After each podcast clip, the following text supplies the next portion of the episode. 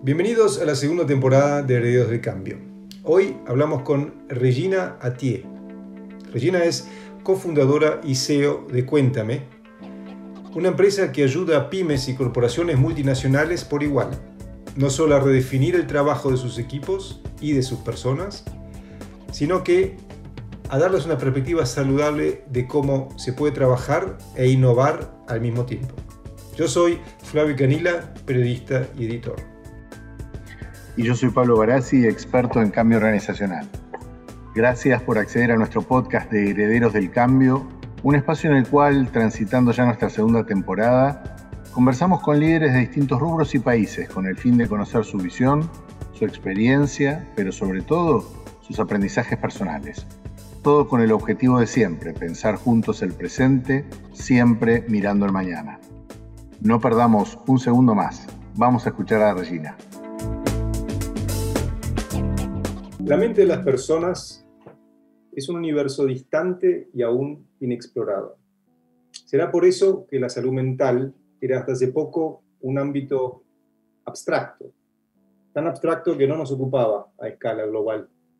Hoy está claro que esa salud mental impacta de forma directa en nuestro día a día, en cómo trabajamos, en quiénes somos, en qué hacemos. Lo interesante es que no hay que ser neurocientífico aprender algunas de las reglas más básicas y aprovecharlas de esa salud mental. Son las 8.30 en México DF, las 10.30 en Buenos Aires y las 15.30 en Madrid. Bienvenidos a Heredos de Cambio, yo soy Flavio Canila. Y yo soy Pablo Barassi. Hoy tenemos el gusto de conversar con Regina Altier. En su haber tiene la experiencia de haber cambiado el mundo de las finanzas por algo aparentemente menos cuantificable como la salud mental de las personas.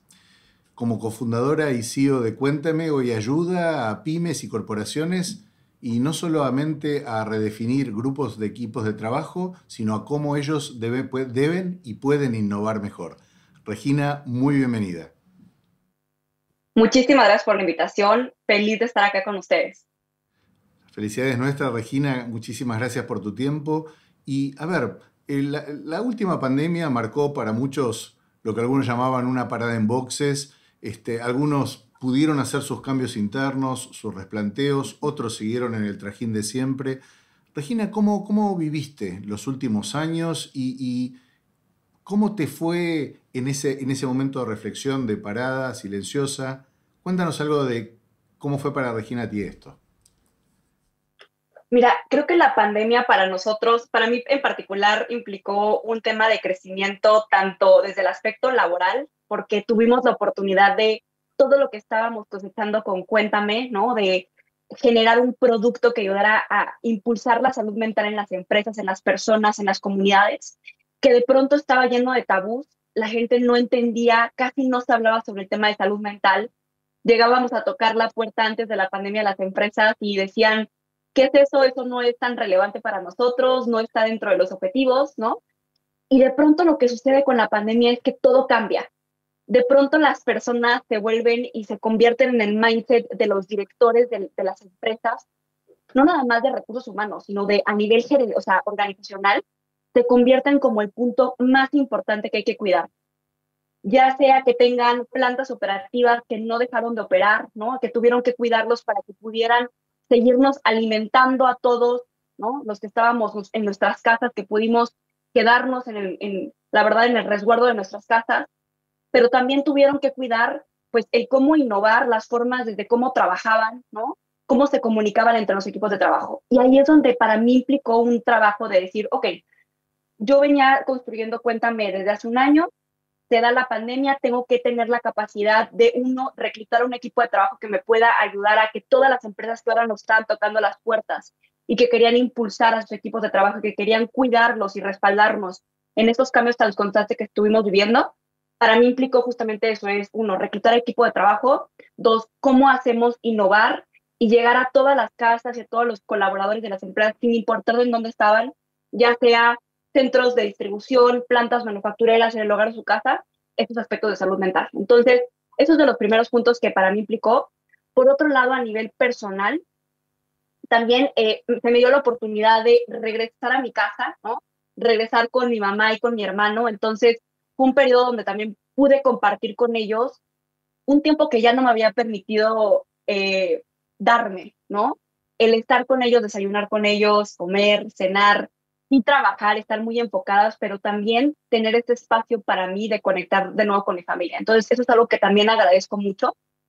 Y por último, fíjate que a mí eh, me dio COVID hasta hace apenas dos meses, en, en, el periodo más fuerte de la pandemia, tuve la fortuna de no eh, contagiarme, pero cuando, cuando me dio, uno de los puntos de aprendizaje más fuertes que me llevo es, uno, ¿cuál es la importancia de cuidar el cuerpo? Para que entonces cuando vengan esas enfermedades tengan esa capacidad de poder eh, afrontarlo, ¿no? Entonces, ¿cómo es importante la alimentación, la salud mental, la salud incluso, ¿sabes? De sentir que tienes una comunidad que te respalda y de mandar un mensaje, oye, me está pasando esto, me siento así, de tener gente que me ame y que me conteste ese teléfono, ¿no? Hasta temas desde, por ejemplo, un, oye, todo puede cambiar en un segundo y cómo hay que valorar la vida, eso creo que se me quedó muy marcado, ¿no? Como cada día cuenta y todo está lleno de incertidumbre, aunque creamos que, que no, todos los días hay incertidumbre. Entonces, eso, eso también lo llevé mucho como aprendizaje. Yo me quedo con eso y me quedo con tu sonrisa cuando decís incertidumbre. ¿Por qué? Porque aquí en Europa también, en Latinoamérica también, cuando se escucha incertidumbre, es algo que asusta. Y tu sonrisa indica mm. que no hay razón por qué asustarse, que realmente se puede afrontar de otra manera. Déjame llevarte a un lugar un poco anterior a lo que fue este quiebre que fue la pandemia. Tú creaste, como bien decía recién, eh, Cuéntame, pero tú vienes, como también decía Pablo al principio, de ser contadora pública, estratega financiera, o sea, te formaste en lo que hoy llamaríamos las habilidades más duras, si uno quiere, y te fuiste a crear algo muy blando. ¿Cuál fue el, el kick que te dijo, mm, dejo los números, quizá o quizá no, y me voy al mundo blando? Mira, creo que algo que, que siempre he tenido esta personalidad, ¿no? Es de cómo hacer las cosas de manera distinta. Entonces, en la carrera que, que justo como tú mencionas, ¿no? Estudié Contaduría Pública, eh, eh, hay un fuerte estigma hacia la carrera de decir, es esta gente que trae los este, lentes, ¿no? Gigantes y que se la pasa este, con un Excel o con un lápiz y papel este, haciendo números, ¿no? Y realmente yo no veo al contador público como, como eso, ¿no? Sino que la gente que me rodea y, justamente estando en la carrera es parte de lo que yo busqué comunicar, es la, la, carrera de contaduría pública justamente lo que te permite es poder entender cuál es la base financiera de una empresa, que de pronto no te metan un gol, ¿no? Por no entender este, cómo funcionan los estados financieros. Entonces creo que eso fue mucho lo que me ayudó. Pero en cómo transicioné hacia justamente esta parte que dices, ¿no? De salud mental, la verdad es que ha sido algo que me ha venido acompañando a lo largo de mi vida. Desde que soy chiquita, yo vengo del norte del país, de, de, Chihuahua, ¿no? Y me vine a Ciudad de México porque mis papás se divorciaron. Y tuve la fortuna de que a los siete años, cuando sucedió eso, mi mamá me metió un psicólogo, ¿no? Me dio accesibilidad a una herramienta de salud mental cuando yo estaba en una etapa donde me sentía sola, donde tenía que, haber, tenía que entrar con en una escuela nueva con niños que yo no conocía, ¿no? En, en un periodo que también me costó trabajo pero yo tener acceso justamente pues a, la salud mental es algo que me ayudó mucho. Y así fui viviendo diferentes este, transiciones en mi vida donde la verdad es que el trabajar en mí misma me ha permitido irme construyendo, ¿no? ir alcanzando mis metas. Pero el punto de quiebre fue eh, justo hace cuatro años cuando a mi papá lo diagnostican con depresión. Eh, él también es del norte del país. Nos tardamos un año entero en que obtuviéramos un diagnóstico. Fíjate que le daban muchos dolores de cabeza, dejaba ir a trabajar, de pronto es una persona con mucha energía y de pronto se apagaba y para nosotros era como algo muy duro, ¿no? El no saber qué era lo que tenía. Entonces lo llevamos al neurólogo, gastroenterólogo, cardiólogo, de verdad todas las especialidades que se puedan imaginar y como estamos en frontera, íbamos tanto a Estados Unidos como a México, ¿no? O sea, como a entender qué, qué era lo que mi papá tenía. Fue hasta un día que lo hospitalizamos, que justo un psiquiatra le da el diagnóstico Fíjate que algo que me impresionó mucho es que el seguro no le cubrió esa estancia en el hospital porque no hay cobertura hacia salud mental. Entonces, si un día una persona que ama tiene un ataque de pánico, uno es diagnosticado con depresión porque uno de cada cuatro personas a nivel mundial va a ser diagnosticado con un trastorno de salud mental. Entonces, es algo que si no somos nosotros, es alguien al que amamos y que no tenga cobertura por un seguro que pagamos, es algo que a mí me pareció inaceptable, ¿no? Y entonces, ahí es en donde yo ya tenía estas ganas de hacer algo distinto, de tener un impacto en escala. Fíjate que tenía ganas de crear una ONG y de repente se me, se, me dio la oportunidad de irme becada a George Washington University, ¿no? Este, y en esta, en esta beca que obtuve, conocí a mi socio. Mi socio también tiene una historia de vida muy particular en donde él pierde a su mamá cuando tenía 15 años por cáncer. Y entonces conectamos de una manera muy impresionante de decir, híjole, altamente costó mucho trabajo tener acceso a la salud mental. Sí, fíjate que a mí también, o sea, a mi papá también le costó eso. ¿Qué tal si hacemos algo para Latinoamérica? ¿No? ¿Qué tal si justamente buscamos un modelo en el cual podamos tocar vidas? Y ahí es en donde inicia Cuéntame. Muy interesante, inicia como un modelo de negocio más directo al consumidor. Entonces nosotros básicamente lo que hacíamos es que pautábamos en Facebook, mandábamos mensajes de te sientes de, de esta manera, este, quieres tener acceso a un psicólogo, aquí estamos para ti. Entonces iniciamos como un marketplace de psicólogos en este modelo B2C. Pero parte de lo que aprendimos eh, aquí, Flavio, es que la gente, llegaba mucha gente, llegaba mucha gente a decirnos, yo sufro de violencia doméstica, llegaba mucha gente a decirnos, a mí me asaltaron en el metro en camino a mi oficina, y al momento en el que tenían que pagar por un psicólogo, porque justamente pues nosotros lo que hacíamos era la labor de conectar, no lo podían pagar. Entonces decíamos, no, esto, esto no es lo que nosotros queremos crear, porque le estamos dando accesibilidad a gente que ya lo tiene, no a la gente que está en este pueblito que nunca ha escuchado de salud mental. Te quería preguntar, a ver, hablamos de barreras, pero también podemos hablar de mitos, y me refiero a mitos de lo que es el nuevo mundo del trabajo. O sea, lo que nos trajo los últimos años fue un quiebre importante, ustedes cuéntame, no es que lo aprovecharon, sino que tuvieron un momento justo, en el lugar justo, para que las empresas, las organizaciones entiendan que hay muchísimo más que solo un bottom line. Em, pero justamente en cuanto a las nuevas formas de trabajar, en vuestro recorrido, en Cuéntame, ¿qué tipo de mitos se encontraron y cómo hay que eliminarlos? Sí, mira, o sea, creo que van desde mitos, desde uno, estar full remote, nosotros somos un equipo 100% remoto, va a hacer que el equipo baje su productividad. Eso era uno de los temas como que teníamos como tabú y que creo que muchas empresas tenían como tabú.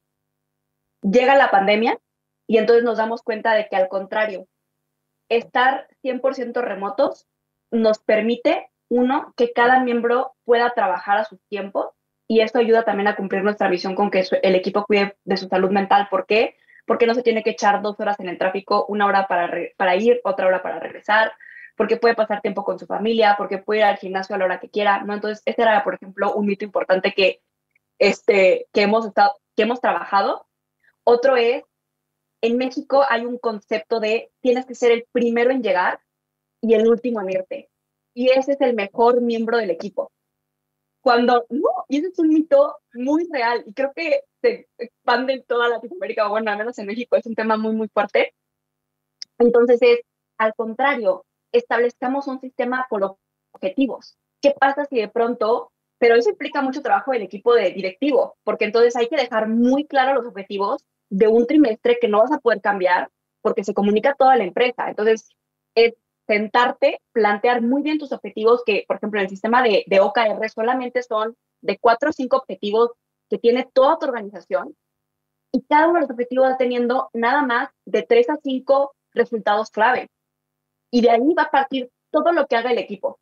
Entonces, también implica mucho trabajo de parte directivo de decir qué es realmente la métrica que queremos mover, cuáles son los objetivos y los resultados clave que nos van a permitir eso, y después que cada miembro del equipo sepa cómo contribuye a eso.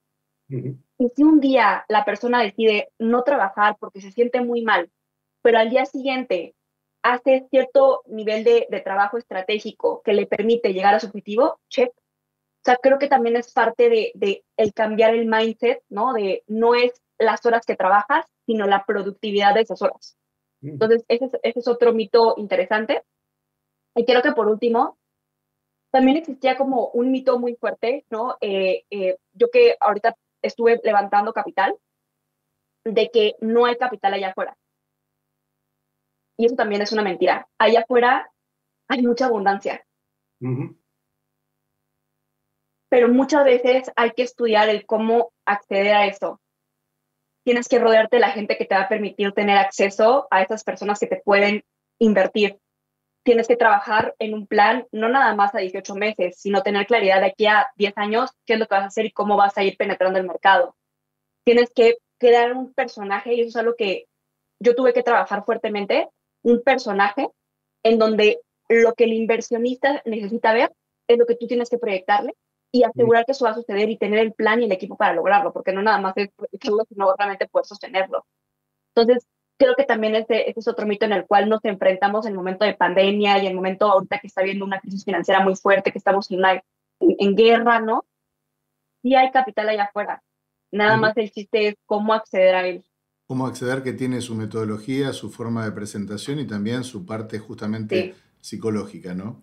Regina, ahí eh, el sentido común mismo en carne propia sabe que todos somos más efectivos si nos sentimos bien de cuerpo y alma y espíritu. Te digo, lo vienen diciendo las filosofías, las creencias, la ciencia lo refuerza.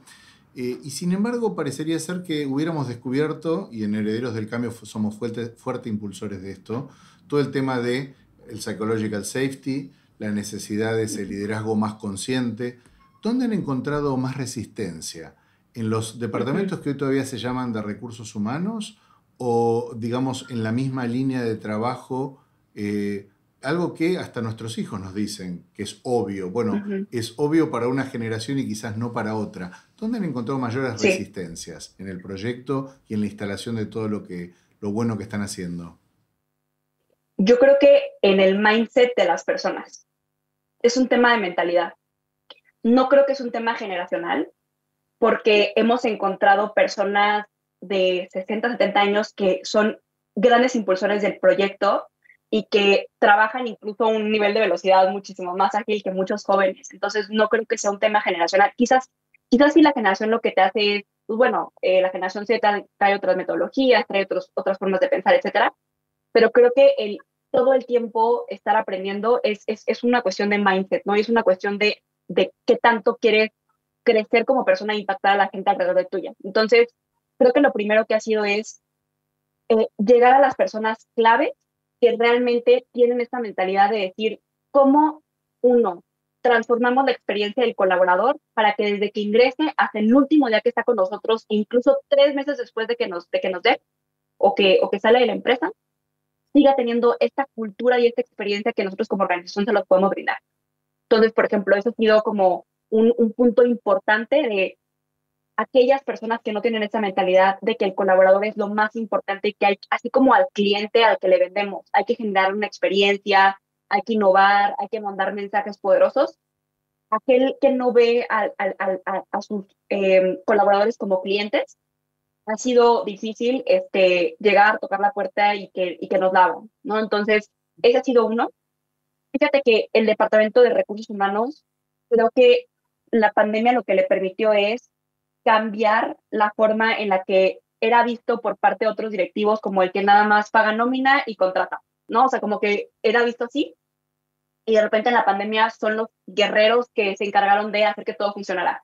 Desde cómo mandamos a todos a su casa y organizamos la logística, los que siguen operando, identificar a personas que están en grupos vulnerables, que tienen diabetes, hipertensión, etcétera, y sacarlos de la operación para no ponerlos en riesgo. O sea, eh, fue todo lo que hicieron como que todo el plan estratégico. Y ahorita creo que lo que está pasando es que, ya que está pasando un poco la post-pandemia, es cómo se siguen volviendo relevantes los equipos de recursos humanos, ¿no? Y ahí es donde está como que el reto, y creo que muchos directores no quieren soltar el ser la mano derecha del CEO, y ahí es donde viene todo ese tema de necesita mucha preparación, necesita mucha innovación y sobre todo mucha agilidad. O sea, creo que el mundo se está moviendo demasiado rápido y aquellas empresas que no se están moviendo a ese ritmo se van a quedar atrás. Y ese es ese ritmo cultural, es ese ritmo de entender al cliente, de entender a tu usuario, de entender a tu colaborador, ¿no? Entonces, creo que el gran bloqueo es personas que no tienen una mentalidad de cambio, que entonces no están dispuestas a probar algo nuevo o incluso a meter el tema de salud mental en su empresa todavía hay organizaciones que dicen ese tema no se toca aquí, o sea, está prohibido tocar ese tema aquí porque no queremos que nos vayan a demandar, no queremos que entonces la gente se vuelva más floja. Ese es otro buen mito. Tener este, seguridad psicológica es que el líder sonría todo el tiempo y le diga, sí, una palmada en la espalda al colaborador y todo va a estar bien. Eso no es seguridad psicológica. Seguridad psicológica es, no lograste la meta, entonces te digo uno a uno a ti, no en público, uno a uno a ti, te doy el feedback ¿no? Eso es seguridad psicológica. Seguridad psicológica es que los miembros de tu equipo puedan hablar y puedan decir, esto está mal y esto no va a hacer que logremos el objetivo y que eso se lo digan al líder y el líder diga, de acuerdo, voy a tomar el punto y te puede decir si estás en lo correcto o no, no estoy de acuerdo contigo, porque tampoco también no te, no te tiene que dar que sí en el todo. Pero entonces, tener ese nivel de conversación donde el líder tiene que estar súper seguro de su rol para que entonces cuando otros te cuestionen, estés abierto a decir, sí, quizás no va por ahí, o no, no estoy de acuerdo contigo y vamos a seguir con este plan, pero al menos te escuché. No, eso, eso es un cambio de mindset importante. Vayamos entonces a hablar un poquito del, elefante en el, en, el, salón, si uno quiere, de los líderes que ya habíamos mencionado y todo eso, em, y del liderazgo en sí, que es un tema que en el de cambio lo estamos tratando de, de, trabajar y ayudar también para que evolucione hacia, otro, hacia otra dimensión. ¿Cuáles serían las conversaciones que los líderes hoy deberían estar teniendo y no están teniendo con sus equipos? Sí, mira, creo que lo primero es la pregunta de cómo estás. Pero un cómo estás real. O sea, no un cómo estás que damos todos los días cuando alguien te manda un mensaje de WhatsApp y pones cómo estás nada más para quedar bien, ¿no? Sino realmente un cómo estás tú y cómo arrancas la semana es una muy buena práctica que puedes hacer con tu equipo. O sea, tomémonos 10 minutos de equipo para que cada quien en un minuto diga cómo está, cómo arranca la semana. Incluso hasta lo puedes hacer un tema como inspiracional. Y aceptar que puede haber gente que te diga, estoy mal, la verdad es que el fin de semana me la pasé terrible, este, no descansé nada y estoy iniciando mi semana muy apagada. Y bueno, gracias por compartirlo, por favor avísame si, si puedo hacer algo al respecto.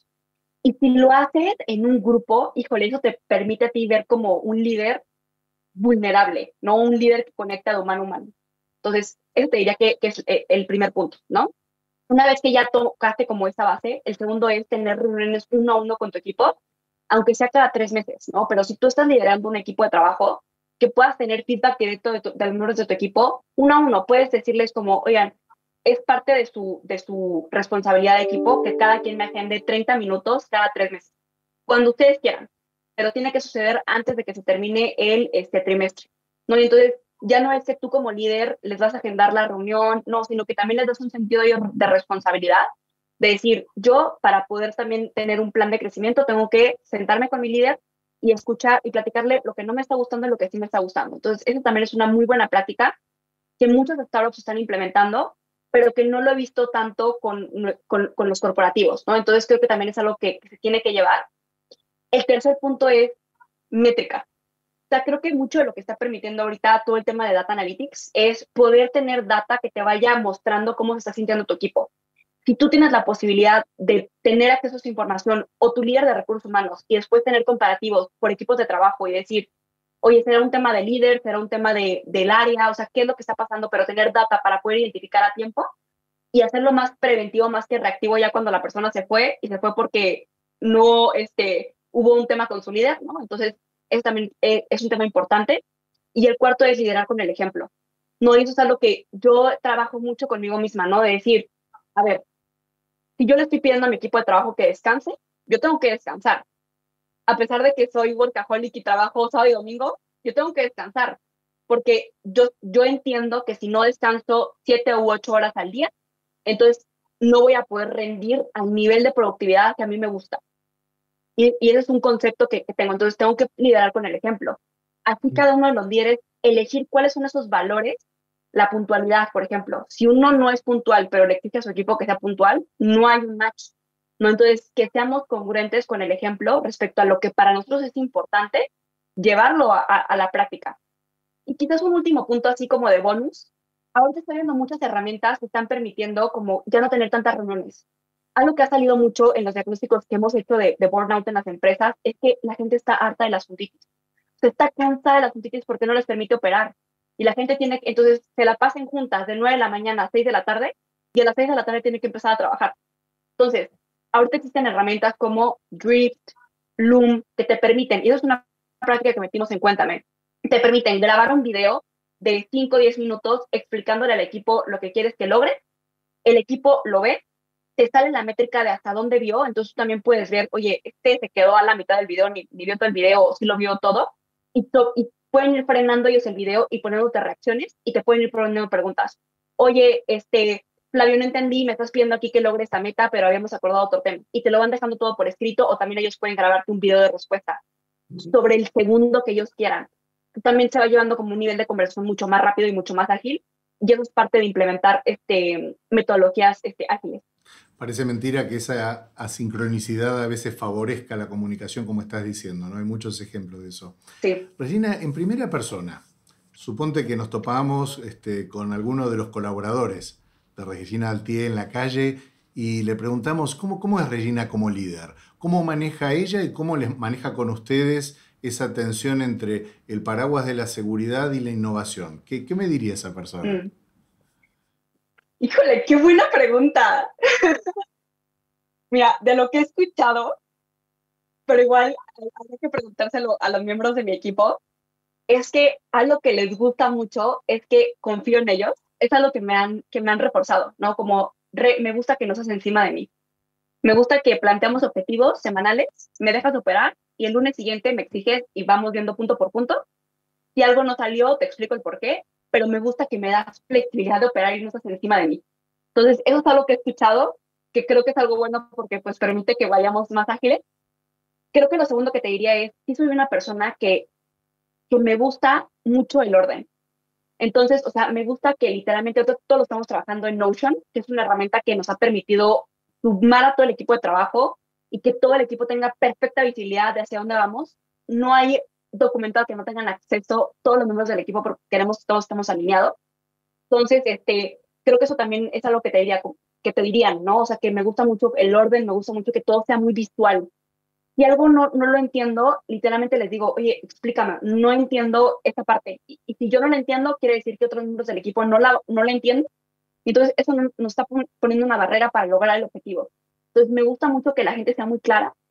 Y fíjate que algo que creo que me falta mejorar y, y, que es algo que, que, que, que, no me lo han dicho, pero, pero lo noto, es también el tema de está bien fracasar.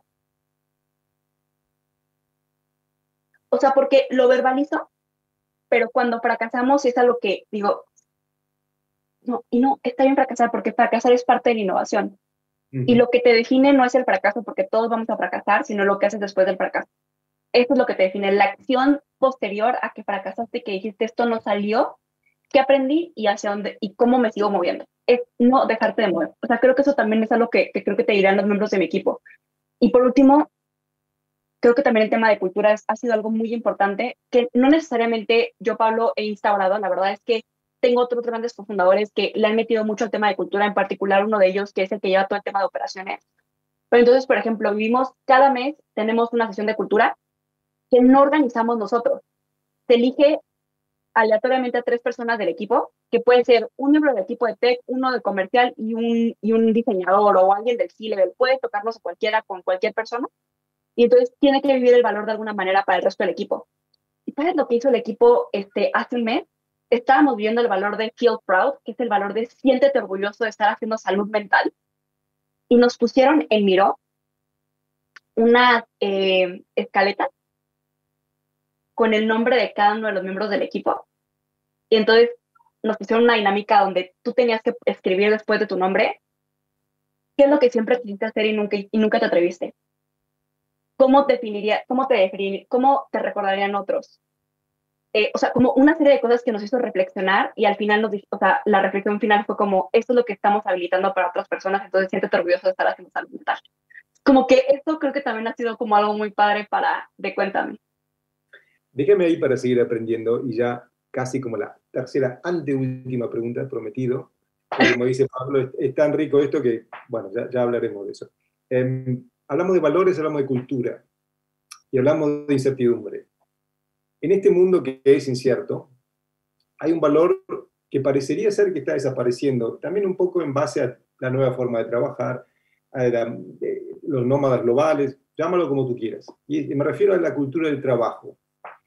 ¿Cómo te parece a vos? Y también desde la experiencia más general que puedes tener en base a tu recorrido, eh, ¿cómo te parece a ti que podemos repensar o reinstalar ese valor en el marco de tiempo en tiempos de incertidumbre? ¿Cómo podemos mm. volver a darle valor al trabajo?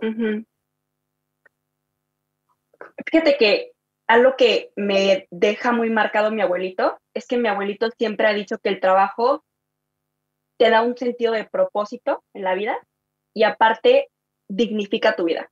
Así él siempre nos decía. Y creo que eso es algo que no necesariamente pensamos, simplemente es o acabamos la universidad y entramos a trabajar porque es parte del proceso que te enseñan, o de pronto tuviste que dejar tus estudios y tuviste que entrar a trabajar, y eso es todo. Pero no lo vemos como un espacio donde podemos construirnos como seres humanos. O sea, creo que ahí es donde hay que volver, todo va tan rápido que también hay que volver a, a frenar y decir, eh, yo, o sea, mi trabajo me va a permitir a mí tener un propósito de vida. O sea, va, va, va a ir alineado a lo que yo quiero hacer en esta tierra lo que estoy haciendo me está permitiendo eso, sí o no. Y si no, de pronto suena muy fácil, es muy difícil, ¿no? Porque también es que en Latinoamérica no hay las condiciones para poder decir, yo quiero ser trabajo. Muchas veces es donde se te abre la posición, esa es la realidad en, en Latinoamérica, ¿no? Entonces, es difícil, pero creo que sí hay que repensarlo como en ese sentido de lo que estoy haciendo, cómo contribuye a que a mi comunidad, oye, yo estoy trabajando en una planta que de leche, por ejemplo, o, o, o, masifica el que puedas tener acceso, por ejemplo, a huevos. Nos está alimentando a todos. O sea, es como que volver a repensar el por qué estamos haciendo las cosas que hacemos y tenerlo en el día a día. Lo segundo es que también el trabajo nos permite alcanzar nuestros sueños porque nos permite eh, justamente tener tiempo con nuestra familia, viajar, hacer cosas, ¿no? Entonces, como que volver a repensarlo desde ese aspecto, ¿no? De decir, esto también me está permitiendo como ah, llegar a un fin.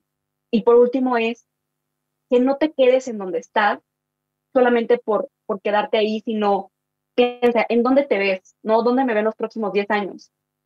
¿Con quién me tengo que juntar? ¿Qué tengo que leer? ¿Qué hábitos tengo que cambiar? Yo antes pensaba en mis hábitos, la vio como un... Todo el mundo dice que hagamos ejercicio y, comamos este, saludablemente, pero para estar delgada, porque hay que vernos estéticas, para que entonces, este, ya sabes, esa es la imagen que yo tenía. Y de repente volver a, a darle un significado y decir, no, es que yo, yo tengo que comer a mis horas, porque si no me da el bajón y ya no puedo, y si me tuvo una junta de trabajo donde tengo que tomar una decisión importante, no tengo la energía para hacerlo. Me paro a las 5 de la mañana, pero no por decir, uy, la emprendedora que se para a las 5 de la mañana, sino porque entonces esto me va a permitir ir generando un hábito y me saca de mi zona de confort todos los días. Es una, dos, tres y sales de tu zona de confort. Entonces ya iniciaste tu día saliendo de tu zona de confort. Leí un libro que hasta decía como, intenta todos los días que alguien te diga que no haz algo, aunque sea tonto, que alguien te diga que no, para que entonces todo el tiempo estés saliendo de tu zona de confort. Y haz cosas que te den vergüenza, para que entonces no te quedes como que en un, en un estático. Entonces, o sea, creo que es esto, o sea, como busca formas de salir de tu zona de confort. Desde aquí, desde ah. Madrid, digo gracias, porque llegamos al final de una edición que seguramente la podemos extender y la vamos a extender. Y yo me quedo con un resumen que, que le dijiste bien al principio y que la uní con otra cosa que dije, esto, esto me lo llevo yo. Y es que a veces regresar a casa permite tocar fondo para poder reinventarnos y realmente saber dónde está nuestro ego y cuán grande es. Tiene que ser muy grande o es tan normal como cualquier otro.